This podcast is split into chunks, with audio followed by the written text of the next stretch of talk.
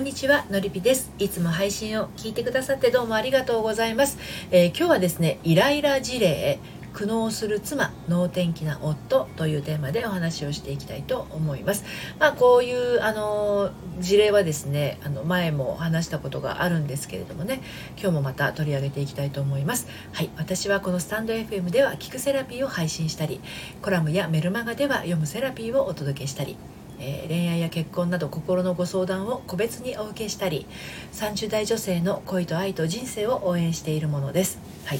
えー、妻ばかりがいつも悩んでいて夫はあっけらかんと能天気。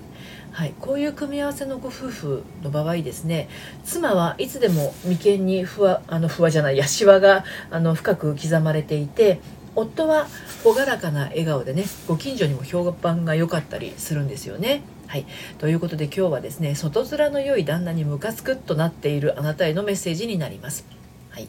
えー、妻の気持ちを知ってか知らずか夫はいつでも笑顔が絶えない外ではもちろんねあの家ではもちろん外でもねニコニコしてるっていうことなんですけれどあの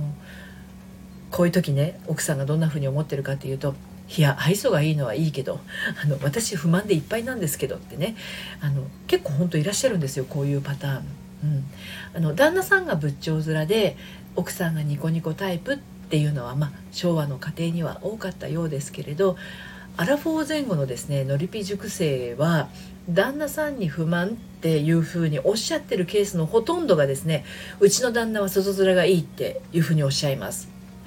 まあ、そういえばね私が40歳で離婚した元旦那さんもですね外面良かったななんて ちょっと思い出しますけれども。はい。ということで今日も3つに分けてまたお話をしていきたいと思います。1つ目が妻の苦悩はこうして解消される。2つ目妻の苦悩が解消されない理由、えー、3つ目が愛おしきものです。はい、では1つ目の、えー、妻の苦悩はこうして解消される」なんですけれどもね。あの長年にわたって夫婦関係に苦悩している奥様がですねその苦悩から解消される瞬間ってあの果たして死ぬまでにやってくるんでしょうかってあの不安になりますよね、うん、そういうふうに思う方多いと思います。はい来ます。はい。それであのどういうタイミングでやってくるかっていうとあのあなたも能天気になれた時です。奥さんも能天気になれた時、うん、あの妻が苦悩しているっていうことは妻が能天気になれてないっていうことですよね。旦那さんばっかりが能天気であの妻であるあなたの心はどん曇りだからね苦悩するわけですね、うん、ただただですよ。妻はね苦悩していることでバランスを保ってるっていうこともよくあるんです。はい。あの例えばね私がしっかりしなきゃ私が頑張らなきゃ私が守らなきゃ私が助けなきゃみたいなでそうやって身を粉にしていることで自尊心を保っているっていうこともあるんですよ。うん、能天気になんてなってる暇はないとでも言うかのように、まあ、表情に曇りをね漂わせて眉間にしわを寄せてこわばったお顔でね日々を暮らしてるんですね。うん、これでは夫の旦那さんの脳天気が憎らしくなっても仕方ないんですね旦那さんのその緩んだ行動怠惰ないでたち ぐうたらな姿にねいぶかしげな目線を投げかけてしまうのは、まあ、そうできない自分とそんな風になるもんかっていう自分のねせめぎ合いから生まれるものだと思います。はい、そして2つ目のえー、妻の苦悩が解消されない理由についてあの進めていきたいと思うんですけれど、えー、妻の苦悩を解消するには、まあ、脳天気になることってお伝えしたんですけれどじゃあまあ妻の苦悩が解消されない理由はっていうとそれはねやっぱり脳天気になれないっていうことなんじゃないかなと思うんです。だって旦那さんばかりか私まで脳天気になってしまったらこの家どうなってしまうのってね瞬時に思っちゃうからなんですよね。っていうことはですよ一瞬であのそんな風に思ってしまうんだとしたらあのそれってこの家は自分で持ってるっていう風に思ってるっていうことですよね。でまあこの時点で旦那さんに対する見下しが起きていることが分かりますよね。はい、あの人を見下してる人っていうのは見下されることが大の苦手なんですよ。うん、だから上下関係にとても敏感です。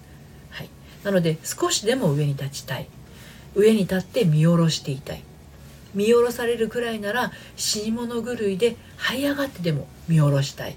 はい、負けず嫌いなんですよね。何に対してかっていうと旦那さんに負けたくないんです、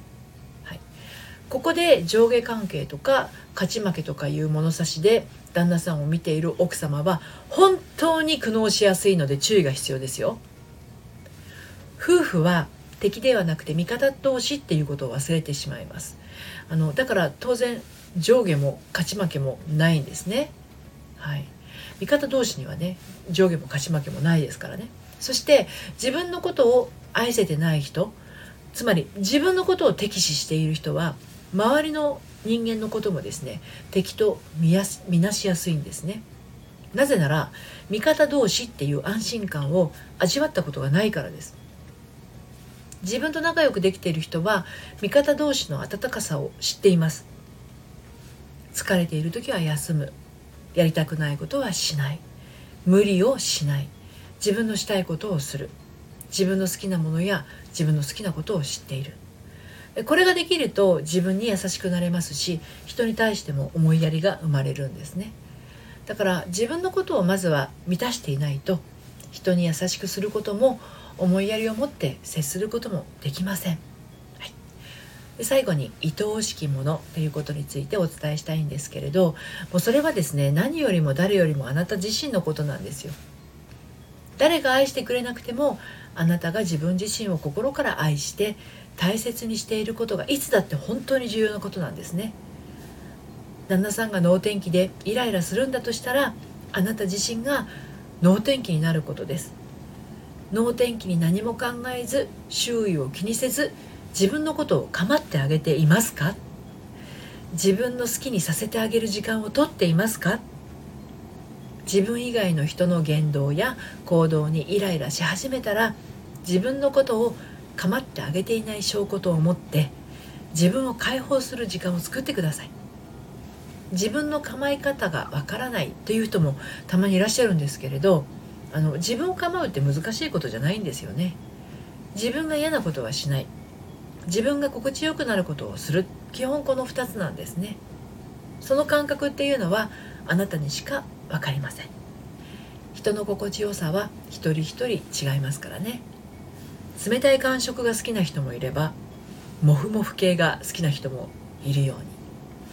ただこれまで自分の思う通りのことをしたり言ったり選んだり行動したりっていうことをしてこれなかった人にとってはちょっと難しい課題かもしれません。